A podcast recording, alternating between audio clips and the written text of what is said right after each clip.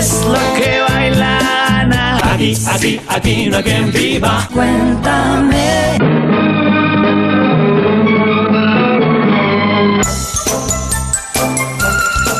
Física o química. Uno más uno son siete.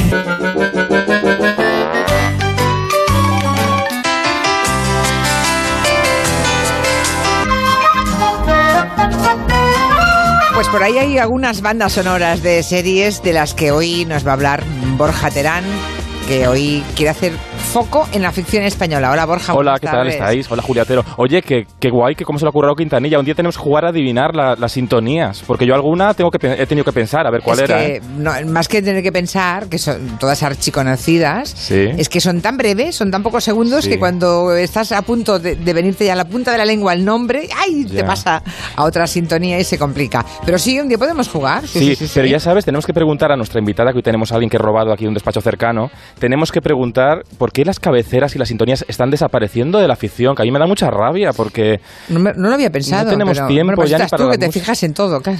Ay, yo estoy ahí frustrado. Bueno, vamos a hablar de la ficción española, que desde luego está en plena forma, que, que sigue además musculando, desde luego gracias a la televisión, ¿no? Hay un público cada vez más enganchado a las series y además en esas series pues vemos a muy buenos directores, eh, actores, guionistas, eh, el acierto en la selección de las historias, los géneros. Yo diría que está en el mejor momento, ¿no? Ahora la ficción española, Borja. No sé si en el mejor momento, pero sí que está viviendo una re- revolución total, no solo a nivel nacional, sino estamos haciendo nombre a nivel internacional, ¿no? Que parecía im- imposible, ¿no? Y yo creo que también es gracias a la persona que tenemos aquí, que, que- que tenemos a Sonia Martínez, directora de ficción de A3 Media, que ha dado un vuelco de riesgo a la ficción nacional y esto es objetivo, esto cualquiera te lo dice. ¿Qué tal, Sonia? Buenas tardes. Hola Julia, ¿qué tal? ¿Cómo estás? Pues sí, como estamos en, en- en el mismo edificio, pues te Sí. imagino que te ha, te ha sacado Borja de un despacho y te ha metido en el estudio, Sí, ¿verdad? Cinco minutitos he tardado. Bueno, está, está muy cerca. Directora de ficción de tres media, dirán los oyentes. ¿Eso quiere decir que tú escoges qué exactamente, Sonia? O sea, ¿cuál es tu responsabilidad? Bueno, pues eh, son varias, pero para hacerlo cortito, es, soy un poco la responsable de elegir los proyectos que desarrollaremos y después eh, mm, tomaremos la decisión de producir. Uy, menuda responsabilidad, ¿no, Borja? Porque imagino que eso es lo más importante, ¿no? Porque tiene lo más difícil de la televisión, que es tener la intuición, que es el, el rasgo principal para dirigir en televisión. Luego veremos un poco los clichés que ha hecho un análisis muy interesante Borja Terán, de clichés que tenía antes la ficción en España y cómo veremos que la mayoría son prejuicios eh, y no tienen siquiera fundamento. Pero Sonia, cuéntanos cuál es el proceso, porque yo estoy segura que habrá mucha curiosidad entre los oyentes. O sea, llega una propuesta, bueno, os llegan, no sé, ¿cuántas llegan? Vamos a ver. ¿Con qué criterios valoráis si hay que hacerla o no? Si depende de la inversión, si depende de si tiene una segunda oportunidad o una segunda vida una propuesta que fue en su momento rechazada, no sé, un poco todo. Sí, bueno, yo creo que hay tantas eh, formas como, como mm, creativos o creadores, ¿no? Entonces, eh, eh, la forma de llegar a nosotros puede ser mm, una idea que surge en una comida, puede ser un gran documento que nosotros llamamos Biblia, donde se describe la historia, los personajes, o pueden ser dos folios donde es una idea que nosotros luego entre todos nos encargamos de desarrollar. Hay mil maneras de hacerlo. Entonces, en- mm, yo creo que ahí es donde entra lo que decía Borja antes, que es un poco detectar qué es lo que lo primero conocer muy bien tu casa, ¿no? Yo siempre pongo el ejemplo de yo mejor que nadie conozco mi cuerpo y sé lo que me sienta bien y lo que me sienta mal, ¿no? Aunque haya cosas a veces que me empeñen en ponerme, pero sé perfectamente qué me sienta bien o qué es lo que necesito. O sea, me dices que cada tele tiene su propio cuerpo. Eso y- es. Y hay cosas que tiran de la sisa y otras que no. Va, cada- Tiene su Efectivamente. público. Entonces, pero, luego eh, se- luego se- pero luego de pronto te encuentras con modas, porque arrancó Antena 3 con eh, Fariña y ahora resulta que se han puesto de moda la- lo de los narcos en todas partes, ¿no? Bueno, ya había, ya había, sobre todo a nivel internacional. Claro, claro, a nivel a nivel internacional internacional. es un tema bastante, bastante recurrente.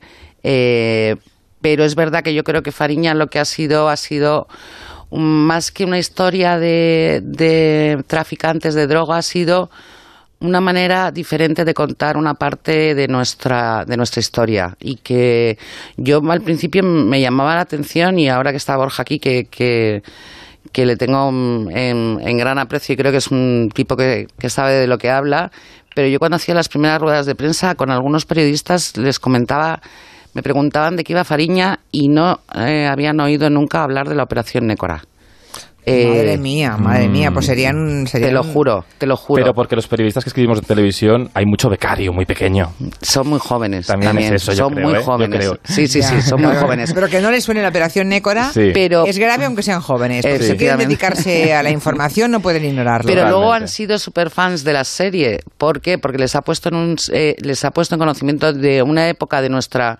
de nuestra historia tan reciente que, que y de una, desde un punto de vista tan diferente a lo que están habituados a ver en, en otras en plataformas como puede ser Narcos o, eh, el, el, Chap o cualquier historia de estos que, que, yo creo que es donde ha estado Fariña y cuál ha sido su éxito. Eh, y ahora también, Julia, tengo que preguntar a Sonia que ahora también se están poniendo de moda los algoritmos, porque dicen que Netflix crea la serie con un algoritmo. Eh, vamos que mira, mira, esto, esto en la sección del masterclass de los robots, esto hay que analizarlo un día también, porque Netflix cruza todos nuestros datos, ¿no, Sonia? Y luego ellos hacen las series, piden a los guionistas que hagan un Frankenstein, digamos, con todos nuestros gustos. ¿Esto es así? Mm, pues eh, francamente no lo sé. Yo creo que habrá, eh, porque son cosas de internas de, de, Netflix que, que bueno, pues eh, no, no Pero sin Llegar a eso, sin llegar a, a, ese tipo de, de datos, lo que sí es verdad es que a lo mejor, pues, según la época histórica, pues decís, nos iría bien una prota eh, que fuera absolutamente, mujer, ¿no? Absolutamente. Por ejemplo, eso son tendencias. sí, exacto. No hace mucho una escritora me dijo, igual me compran los derechos de tal novela, no diré quién, ¿eh? Ni la autora ni la novela. Porque me han dicho eh, en tal productora, especialista de las grandes, de las buenas y mejores de series, que están buscando en las teles protagonistas femeninas.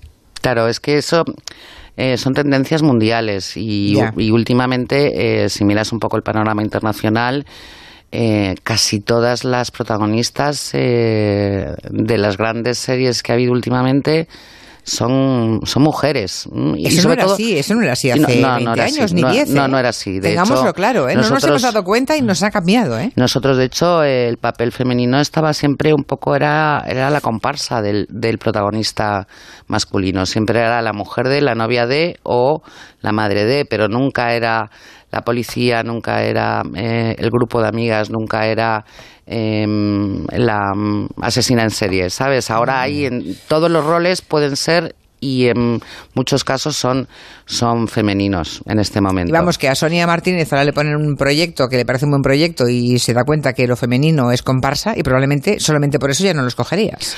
Mm, probablemente es que si eh, esté pasado eh, será un problema de que no esté en, el tiempo que le corresponde. Ya, ya. ¿Sabes? Entonces no, no es porque sea comparsa, no, simplemente es que si es una historia actual, ahora si yo estoy reflejando una historia de época que estoy contando X, eh, pues a lo mejor toca ser, ser comparsa, o sea, tampoco eh, depende de la historia, lo que pasa es que ahora las historias actuales pueden ser protagonizadas por mujeres y pueden ser protagonizadas por hombres eh, sin problemas y sin distinción. Y no nos olvidemos que es que las mujeres somos las que más eh, con esto no sé si es bueno o es malo, pero es, eh, estadísticamente es cierto, somos las que más televisiones y la que más, eh, las que más televisiones vemos, televisión vemos y las que vemos más ficción, con lo cual la identificación es, es muy importante. Ya que estás aquí, Sonia, mm, quédate un ratito, porque mm, y así mm, vas apostillando a ver si estás de acuerdo o no con, Borja Terán, que ha preparado algunos clichés, ¿eh, Borja? Por ejemplo, porque yo creo ¿cómo debían ser las series antes? Sí, no, porque además eh, es lo que veníamos hablando, ¿no? Hablabais ahora de la mirada de la mujer. Es que antes en las series el vínculo siempre tenía que ser con un hombre, la mujer tenía que ir atada a un vínculo masculino, ¿no? Pues eso también representa la sociedad.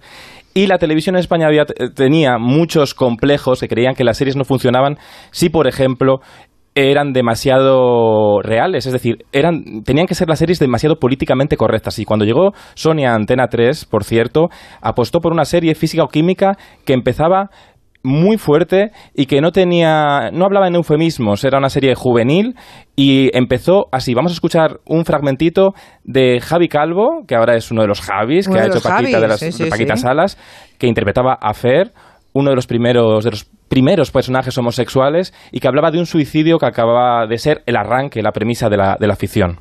Cosas que hacer antes de estar muerto. Rubén dejó en blanco el trabajo. Yo sabía que le pasaba algo porque estaba raro, pero no sabía muy bien el qué. Ahora me doy cuenta de que a lo mejor dejó en blanco el trabajo porque no se le ocurría nada con que llenarlo. Bueno, a lo mejor sí, pero no se atrevió. Ya nunca lo sabremos. Esta es la escena siguiente del suicidio, ¿no? Sí, bueno, es, esta serie eh, fue... Física y química. Física o química, exacto. Esto es 2008, ¿no, Sonia? Sí. Esta serie fue muy valiente en concepto, porque hablabais de lo que preocupaba a la juventud, pero sin ninguna condescendencia, porque las series normalmente juveniles tenían una cierta mm. condescendencia, quizás. Sí, bueno, eh, yo estaba recién llegada, con lo cual era un, proyecto de alto riesgo para, para mí, mm. ¿no? Eh, recién llegada a Antena y una de las primeras series que hago es una que, bueno, políticamente no era nada correcta, pero yo entendía que que si eh, volvíamos a hacer una serie juvenil ya no podíamos utilizar el mismo lenguaje de esas maravillosas series que tuvimos en su momento como fueron compañeros al salir de clase y muchas otras que hubo, ¿no? Teníamos que hablar... O chanquete para los más veteranos. O los chanquete, o verano azul. Verano azul. Muerto. Sí. Claro, claro. Entonces tendríamos, teníamos que recoger eh, de, alguna manera otro, otro, otro lenguaje, ¿no? Y entonces... La verdad es que en ese sentido la cadena fue muy valiente porque hacía mucho tiempo que no se hablaban de cosas tan tan de una manera tan cruda y, más en, en, adolescentes y se hablaba pues eso de de bullying de, bullying, de, suicidio en concreto de suicidios de homosexualidad de drogas de, hmm. de muchas cosas que, que, que no se hablaban desde hace mucho tiempo en televisión y sobre todo eh, de una manera tan descarnada, ¿no? Y con personajes tan de verdad. la mayoría de ellos, perdona, un segundito, la mayoría de los actores que, que componían el elenco era lo primero que hacían, ¿no? Y entonces eh, eran desconocidos que esto también era complicado porque eran chavales en plena efervescencia, ¿no? Total, total, total. Sí, sí, bueno, total, que, la, que lo de que tenían que ser políticamente correctas, eso ya lo hemos superado. Que era un cliché está superado. Esta cosa paternal antigua ya fuera. Otra cosa que no sé si hemos superado, que antes también se decía mucho es que las series debían ser para todos los públicos. Y aquí yo te he traído una sintonía. Mira, mira, escucha. Bajo el sol abrasador, tú hablabas de un rascacielos del cielo de Nueva York. De pronto a ver el mar y tú envías. Esto debe ser Los Serrano, ¿no? Exacto, uno más uno son. ¿Cómo era esto? Uno más uno son siete. Bueno, Los Serrano, serie de Telecinco que eh, por cierto, que la creó Javier y Pablo. Bueno, estaban el guionista Javier y Pablo Olivares, Sonia. Que y productor ejecutivo Al Espina. Y Al Espina, Al Espina, Casa de Papel, que ha producido La Casa de Papel, y Javier Olivares y Pablo Olivares, los creadores del Ministerio del Tiempo. Una serie que estaba muy bien hecha en, los comienzos, luego se desvirtuó y por eso tuvo que ser un sueño, porque no había por dónde quería coger el final para arreglarlo. Pero una serie que representa esas series que tenían que tener a todos los tipos de familias. Es decir, o sea, tenía que llegar a todas las edades. Tenía que tener una trama para los para las personas más mayores, la, la trama para los padres y la trama para los niños, ¿no, Sonia? Tenía, tiene, tenía que tener esta... Pero ahora ya Y eso ya lo hemos superado. También está superado. Por completo. Esto ya fuera. Luego hay otra cosa que también se ha superado, creo, que es la de el grado de reconocimiento o conocimiento de los actores y actrices. Claro, en Los Serrano estaba, por ejemplo, Antonio Resines y Belén Rueda. Parecía que todas las series en un momento de nuestra época que las tenía que protagonizar Antonio Resines. Pero la televisión no solo es reconocer al cabeza de cartel, también es descubrir a nuevos actores, ¿no? Y eso lo ha hecho muy bien Antena 3, lo ha hecho también muy bien Sonia, y lo ha hecho muy bien con una serie que sí que fue súper valiente ahí. Sonia, me parece, me parece que es una serie que ahí sí que te, te jugaste y te la jugaste muy bien porque fue un super éxito. Bis a bis, que sonaba así. Yo soy Estefanía. Bueno, aquí me, me llaman Rizos. Ah, yo soy Macarena. Macarena. Encantada. ¿Y cuántos te han caído? Eh, estoy esperando el juicio, pero me piden siete años. Pues, pues, siete años aquí sin pareja se hace largo. Yo lo he dejado hace unos días. Lo siento.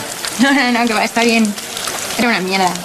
Necesitaba cambiar. Aquí las, las protagonistas eran, eran muy desconocidas en el momento que se estrenó la serie, ¿no, Sonia? Está, sí, sí em, realmente el La única que tenía mm, y, que no había hecho televisión nunca era Nayua, que no había hecho nunca televisión, con lo cual el desconocimiento también era mm, para el público a lo mejor de más habituado a, a tele que a cine, era también una bueno, no una desconocida, pero no tenía esa, esa eh, bueno, ese conocimiento para la gente. Estábamos escuchando a Berta Vázquez y Maggi Cibantos, una escena en la ducha, una escena que, que se piden salir para estar en la clase. Hablábamos antes del machismo en televisión. Bueno, es una serie sin. Esta serie no tenía ningún vínculo masculino. Eh, no, eran.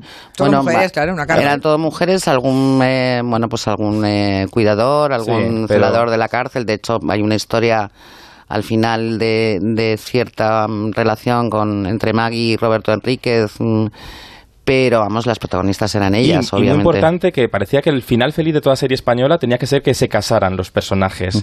¿no? Eso aquí en, este, en Vis a Vis demuestra que una serie puede tener grandes audiencias y puede ser un fenómeno social eh, creando relaciones que no son de película de Disney, Julia, que son... Ya, ya, ya. Mm, que sí, que, sí, que, somos mayorcitos y no hace falta que, todo acabe mm, bien siempre. Pero yo creo que es que al final, igual que decías antes, eh, Julia, el tema de los actores, yo creo que el espectador también te premia no solamente cuando arriesgas, no solamente a la hora de abordar contenidos diferentes, que también eh, los quieres, sino al, a la hora de proponer actores o un reparto y que vean eh, caras nuevas, porque de alguna manera se sienten que ellos mismos lo han descubierto, ¿no? Y entonces se, sienten. Em, em, o sea que la audacia tiene premio, de. Sí, yo creo que sí. Está. Hay otro tópico, eh, otro cliché, dice Borja, que es el de la iluminación. Iluminábamos antiguamente todo muy a lo grande, eh, parecían todo series que estaban que parecía un programa de un, un matinal, un magazine matinal, parecía el programa de Ana Rosa, una serie, no, la ¿Pero ¿Por qué? Porque tú crees que Porque yo creo que Sonia nos puede decir que había un cierto miedo a la oscuridad en televisión, ¿no? Pensaban que si apagaban las luces, eso sigue pasando en Telecinco, no sé si lo puedo... en Telecinco, si os fijáis, todas las series tienen la misma fotografía. ¿Por qué? Porque hay un cierto temor incorporado eh, que, a que si bajas la luz, eh, baja la audiencia. ¿Ah, sí? Y sí. Y, y, eso ha roto, eh, ha roto, el, A3 Media ha roto con este, con, este prejuicio. Esto es una casa de papel, ¿no? Sí. Sono alzato e ho trovato l'invasor. Hay una cosa muy interesante que es la del acento, Borja. Yo creo que esto eh, estamos haciendo un repaso eh, de los clichés según los cuales la, la ficción podía funcionar. Recuerdo, y ahora este del acento me parece muy interesante. Mira, hablábamos, hablábamos de. Bueno, La Casa de Papel es una serie que es súper oscura, eh, y, que, y, que ha creado una iconografía súper luminosa, ¿no? Y luego hay otra serie que ha, que ha hablado del acento clarísimamente, que es Fariña, hablábamos Pero tampoco es una serie muy clara, también es oscurita, ¿eh? Claro, también juega mucho con, con una fotografía realista, bonita, pero realista. en Fariña hay mucha noche. Sí, claro. Entonces, que em, los narcos suelen actuar de noche, claro. O sea que ya apostando por la serie uno apostaba por una cierta Entonces hay, eh, claro, si eres realista hay mucha noche, con lo cual hay oscuridad. Vamos a recordar un fragmento de Sito Miñanco en Fariña. Esa gente es peligrosa. No importa tres cojones, vale. Tú dame el contacto que ya me encargo yo de todo. No hablan con cualquiera. Ay, no hablan con cualquiera. Si hablaron contigo, hablarán conmigo también. Tienes en mucha estima. Hoy qué carajo, chaval. No me toque los coñones, ¿eh? Que le digo a Terito lo que andas haciendo a sus espaldas, ¿oíste? Y ya viste cómo las gasta, ¿no? ¿Dónde lo viste? Oye, yo, que, soy gallega solamente puedo sacarme el sombrero porque el acento, aparte de que todos los actores eran prácticamente gallegos, ¿no? Pero los modismos, la manera de la entonación, el, me pareció soberbia la interpretación de un, todos. Un retrato social. Sí, maravilloso. yo estuve, ¿eh? el día de esta escena yo estuve en el, estaba en el rodaje y era espectacular con las olas rompiendo al final, ¿no? También, eso también hemos evolucionado. Ya no hacemos las series en decorados de cartón piedra, ¿no? Se puede salir a localizaciones reales. Por cierto, que Telecinco, en Vivir sin Permiso, que también trata el, el, tema este de, los narcos, de los narcos ahí han optado por el acento neutro creen que se tienen que entender, los narcos tienen que hablar como si estuvieran en Madrid, aunque sean gallegos. Bueno, choca, choca. Es una opción, este pero es chocante. Es choca en este momento, sí, sí, A mí lo que me gustó de Fariña, entre otras muchísimas cosas, eh, de la interpretación, es que el acento es absolutamente verosímil, es perfecto. Totalmente. Sí, es que todos los actores eh, eran gallegos. Eh, y los que no lo eran, como el caso de Tristán, que no es nacido en, en Galicia, pero sí vivió mucho tiempo en Vigo y se siente medio, medio gallego, con lo cual, y bueno, Miquel, que es eh, catalán, pero hacía de garzón, con lo cual estaba absolutamente justificado. El resto son todo, todo gallegos. Todo gallego. Bueno, es que creo que para, para actores y actrices, para toda la industria audiovisual gallega, fue un regalazo lo de Fariña, ¿eh? Sí, Porque trabajaron todos, ¿no? Eso está muy bien también, ¿no? Como responsable de ficción, cuando ves que haces feliz a un grupo tan numeroso, ¿no? A una comunidad entera. Mm. Hemos, hemos roto Sobre todo porque es otro, otro cliché, ya que estamos hablando de clichés, otro, otro cliché que se rompe, que es que el, el, talento está en Madrid o en Barcelona, ¿no? El talento está en, sí señora, sí señora. en cualquier sitio, ¿no? Que, que, que, sí, que sí. Que haya tenido la oportunidad suficiente de, de, trabajar en el medio. Si no has tenido oportunidades es muy difícil, pero si te la dan, eh, el talento está tenías también. Bueno, tenía mi fricada, del, Obregón, mi ¿no? fricada del día, Julia, para acabar. Porque también las series tenían que tener como un punto erótico. Entonces dijo Ana Obregón: Pues hago Ana y los siete. Y le, he traído un corte que vais a decir: No parece Ana Obregón, porque está cantando en playback. Mira, escuchad, ella, Ana Obregón seduciendo en riguroso playback. Pero no es ella, ¿no? Claro, es ella bailando, contorneando. O sea, así empezó Ana, Ana y los siete. Pero no es su voz, porque Ana Obregón, que es muy lista, sabe que si suena mal, la si ella canta y desafina, la audiencia, ahí sí que sí, la audiencia baja. La, la música en televisión no puede hacer dolor a los oídos, Julia Otero. Ya, ya, ya. ya. Entonces ella, eh, con Ana y los siete, que fue un super éxito, es una serie que tampoco funcionaría hoy, pero fue un super éxito, superó los 7 millones en una época que no había tantas televisiones y era una serie que tenía todos los clichés que hemos derribado hoy. Sí, es verdad. Chimpún. Mucha luz, sí señor, todos, ¿eh? todos y cada uno de los clichés. Bueno, pues hoy hemos aprendido esos prejuicios o clichés que había previamente en el mundo de las series y que todos han desaparecido, afortunadamente. Sonia Martínez, gracias por venirte a la radio Muchísimas, muchísimas gracias a ti, Julia. y por contar un Por poco más de, tu trabajo como mm, la última responsable de las eh, series de la ficción de Antena 3. Te seguiremos, ¿eh? Y iremos viendo cuál es la Muy próxima. atentos porque además ha conseguido vender muchas series al extranjero, que también es muy importante. Ahí estamos, ahí Bueno, estamos. con una, hora, con una hora más hubiéramos contado más cosas. Que el tiempo pasa volando. Gracias, Sonia Borja. Adiós, Gracias, hasta Julia. el mes Chao, que viene.